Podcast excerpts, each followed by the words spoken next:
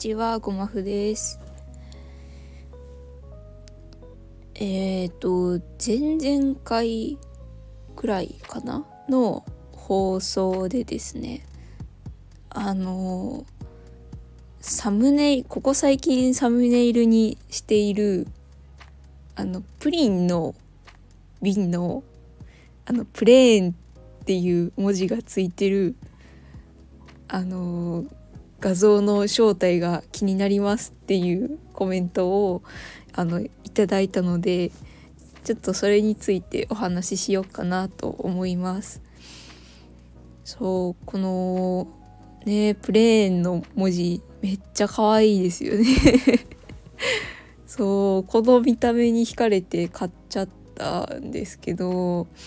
あの実はこのプリンはあの長野県の松本市にあるあの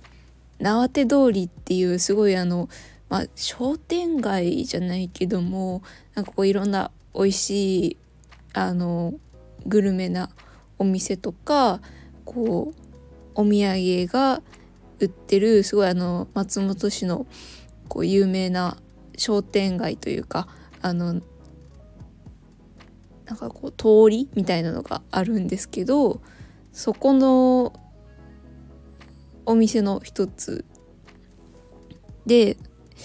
あれあー何やったっけな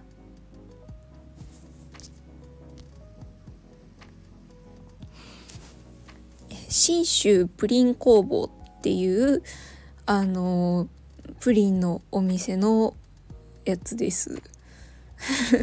はい、あの実際に行ってあの買ってあの松本城のあの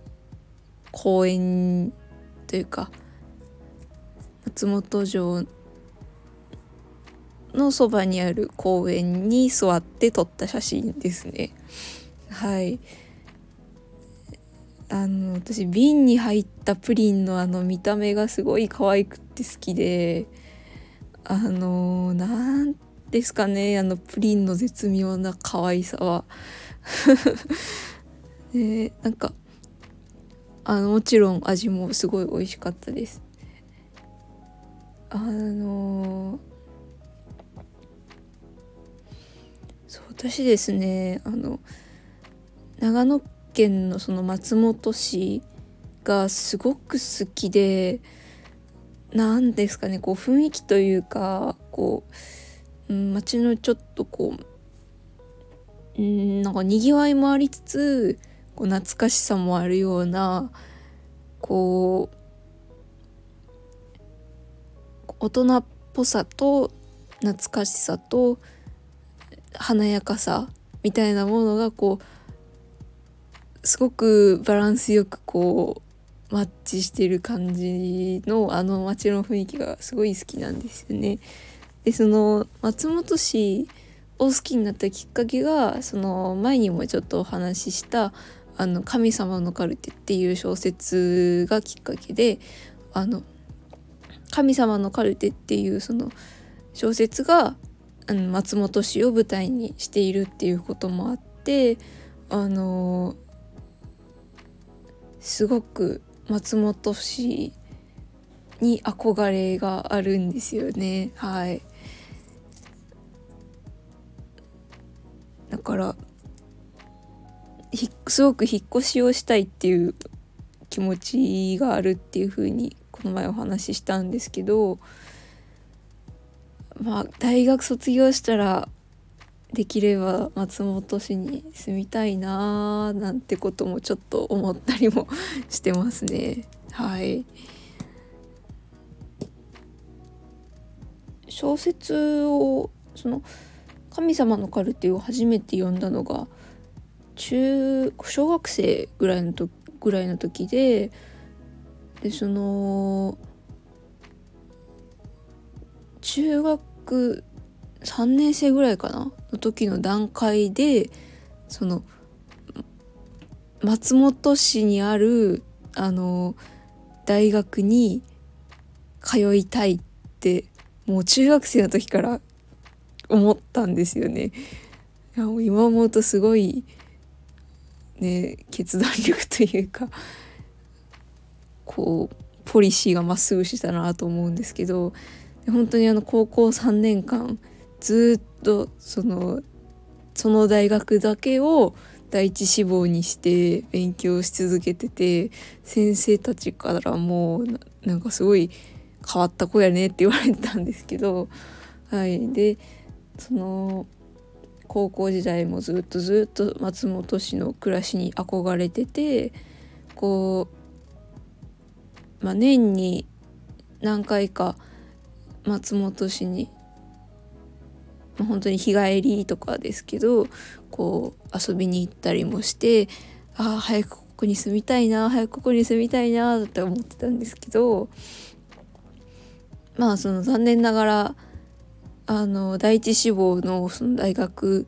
には受からなかったんですよね。うんちょっと憧れてた松本市の暮らしっていうのが、まあ、できなくなってしまってでもそのなんだろうな第一志望とその大学に落ちたことは正直なんか、まあ、もちろんショックやったし悲しかったんですけどなんかこう長年憧れてた割には意外とすんなり立ち直れて、うん、なんかこうこんだけ長年憧れてひたすら勉強してこうね点数とかもそんなにこう悪かったわけでもないのに落ちたっていうことはこう今はタイミングじゃなかったのかなというかこうご縁がなかっただけなのかなみたいな風にこう捉えられたんですよねその時。うん、でなんかこうだから大学生になる今のタイミングではもしかしたらないのかもしれないなっていう風になんか意外とすんなり受け入れられて。はい。でこう後期試験でね結局あの今の大学に合格して通ってるんですけどはい。なのでで今その大学4年生のタイミングでまたこう最近すごいあ松本市に住みたいな行きたいなっていう気持ちがまたこう強くなってきてて。どうなんかなもうなんかこうついに実現するのかなという気もしつつでもこう一方で私自身がそのこう本で読んだりとか何回か遊びに行ったりとかしてこう松本州すごくまあ大好きなんやけどこう悪く言うとこう美化しているんじゃないかっていう気持ちもあるんですよね。だからその好きすぎてこう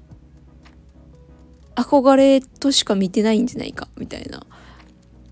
疑念みたいなものもちょっと抱いていてだからこ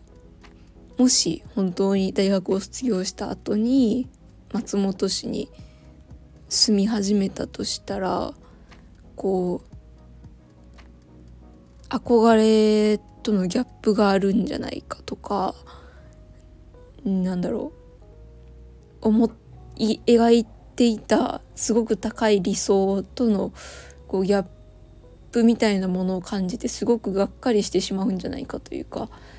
なんかそういうなんだろうなんとなくの不安みたいなものも少し感じていて。うんだからどうこの先の自分はどうなるのかなということも考えながらでもまあ実際にはね今日一日生きるだけで精一杯っていう感じですね。はい。なんかプリンの話からすごい壮大な話になっちゃったんですけど。まあでも私は松本氏がすごく好きで信州がすごく好きでプリンがすごく好きですと。いうことだけではい今日のメインテーマです。うん。あそうだね。なんかあのー、このスタイフをこう自分の中でなるべく習慣にしたいなと思っていてはいなのでえっと一応私の私が勝手に決めた目標として平日に1投稿土日に1投稿を最低ラインとして設定しようかなっていうふうに今最近考えてます。うん、だからなんかそれプラスまあ話したいことがある時はなんか話すみたいな感じでちょっとこうなるべく習慣化していっぱいおしゃべりできたらなと思ってるのではいそんな感じで覚えておいてもらえたら嬉しいなと思います。はいえー、っといただいたコメントにお返ししたいなと思います。えー、これいつやったかな？あ前回のあのリセットしたいっていう内容の放送に、えー、コメントをいただきました、えー、千玉アットマークジオトーカーさんより、えー、摂食障害をきっかけに小マフさんが失ったものの大きさが伝わってきて切ない気持ちになりました。小マフさんにとってとても楽しくキラキラした素敵な日々だったからこそ喪失感も大きいんでしょうね。お気持ちを察しします。いつかその時の日々を穏やかな気持ちで思い返せる時がやってきますようにということでありがとうございます。いやそうですね。いや本当にすごいです。なんか私の言いたかったことがなんかものすごく綺麗に伝わっていて。ね嬉しいです。その千玉さんの頭の良さみたいなものがビシバシ伝わってきますね。いやありがとうございます。そうなんですよね。なんか楽しかった思い出みたいなものってなんか今がしんどい時ほど寂しいというかなんか楽しければ楽しかった思い出ほど寂しく感じてしまうなっていうふうにね思いますね。うん。忘れちゃえたら楽なんでしょうけど。うん、でもその頃の経験がないとこう得られなかったものももちろんあるわけで。うーんなんかね。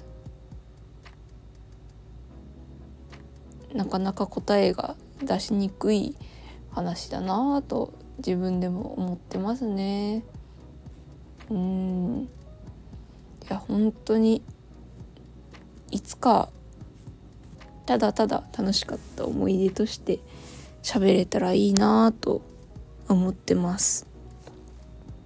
はい。いやコメントいただいてありがとうございます。あのこんな感じでえコメントは、えー、放送で